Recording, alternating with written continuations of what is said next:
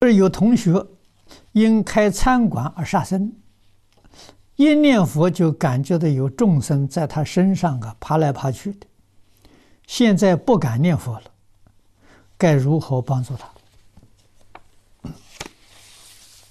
这有众生在身上爬来爬去，是对他提出警告。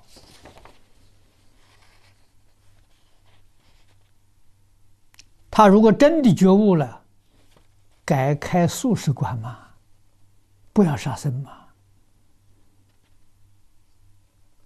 啊，现在杀生就已经有这样的果报，将来杀多了之后啊，他后悔莫及。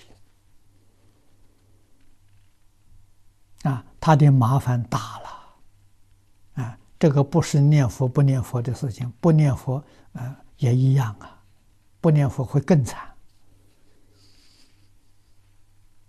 国，报现前就应当觉悟。